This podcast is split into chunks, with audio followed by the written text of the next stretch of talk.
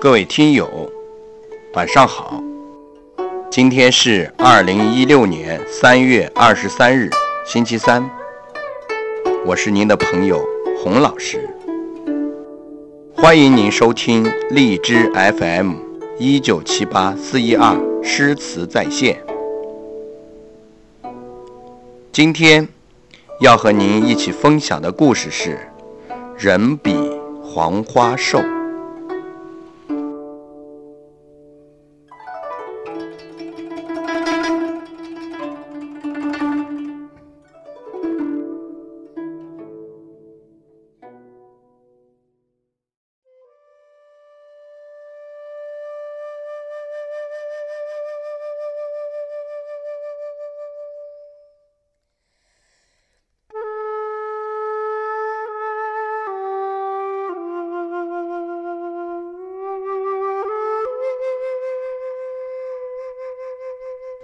李清照有一段美满的婚姻，她与赵明诚志趣相投，携手共进，这也使得二人更加卿卿我我，难分难舍。一次，赵明诚应朋友之邀外出远游，将李清照独自留在家中。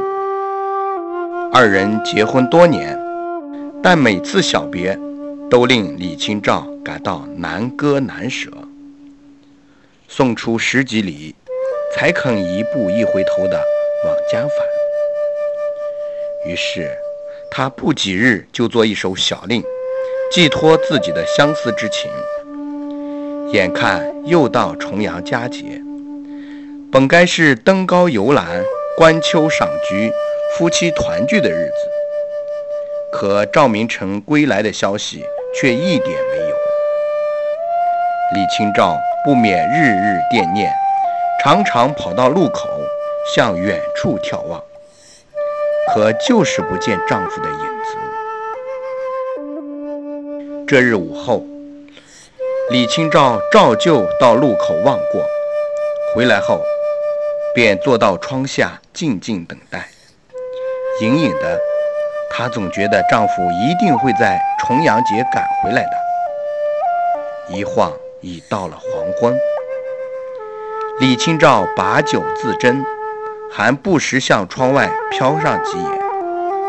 她刚刚闭目养神，忽觉窗外一个人影晃动。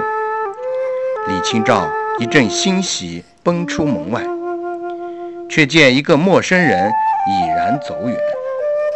只剩满园菊花随风飘摆，花瓣落了一地。李清照不由抱怨道：“德福呀，你让我等得好苦！你一去数月，让我满心是愁，身体消瘦。”回到屋中，李清照将衷肠诉于笔端，提笔写下《醉》。花音，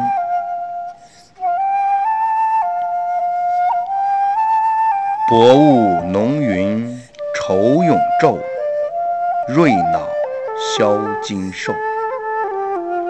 佳节又重阳，玉枕纱厨，半夜凉初透。东篱把酒黄昏后，有暗香盈袖。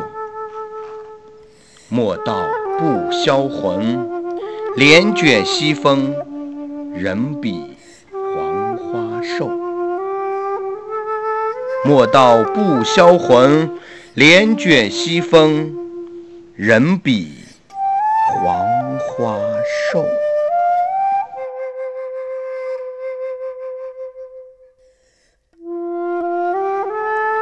第二日。赵明诚才得以赶回家中。他看到“醉花阴”一词，深深感到妻子对自己的无限挚爱，激动不已。同时，他也赞叹妻子的才气，写出如此绝句，自己却难有惊人之语，内心惭愧。他发誓，定要做上几首好词，既报妻子的痴情。又要让朋友们看一看自己的本领。于是赵明诚闭门谢客，将自己关在房中，潜心创作，连李清照也被他瞒住了。不知他整日神神秘秘的在搞什么名堂，因为他想一旦得了佳作，定要给李清照一个意外的惊喜。三天的闭门苦思，赵明诚终于得到五十阙小词，他颇为得意，故意将妻子的那首《醉花阴》《誊抄后》混在自己的词中。直奔他最好的朋友陆德夫那里。陆德夫见到赵明诚，仔细打量一番，关切地问：“赵兄，怎么三日不见，竟显得如此憔悴不堪呀？”先不管那些，快看看老弟给你带来了什么。赵明诚已急不可待，等不得落座。便将五十一首词从袖中掏出。陆德夫见赵明诚如此性急，还有难以掩饰的兴奋流露在脸上，也不多说，细细品味起来。一阵沉默过后，陆德夫从词稿中抬起眼，看着赵明诚急切的目光，他说道：“士别三日。”当刮目相看呀！不想赵兄三日之中竟有如此大的长进，真令我佩服。赵明诚听到夸奖，继续追问：“你看好在哪里？”依我之见，这词好在三句上。陆德夫一脸的诚恳，而赵明诚一听只有三句写得好。心中自有些不快，但又不甘心，追问道：“哪三句？”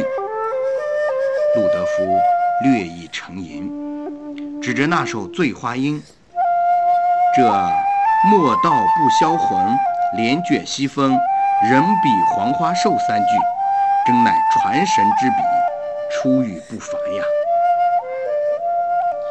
赵明诚听罢，羞得无言以对。自己想一鸣惊人，却还是没能比过妻子李清照。从此，他更加敬慕妻子的才学，甘拜下风。